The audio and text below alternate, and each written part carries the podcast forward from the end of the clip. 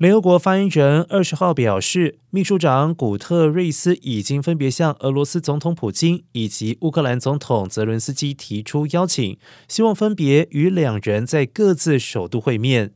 根据法新社的报道，根据法新社的报道，自从俄乌战争爆发以来，古特瑞斯几乎与泽伦斯基没有联系。期间，两人仅在三月二十六号通过电话交谈。此外，自从古特瑞斯声称俄罗斯侵略乌克兰违反联合国宪章以来，普京尚未接过他的电话，或者与他进行任何联系。古特瑞斯在发出的信件当中表示，试图促进俄乌对话，以终止这场战争。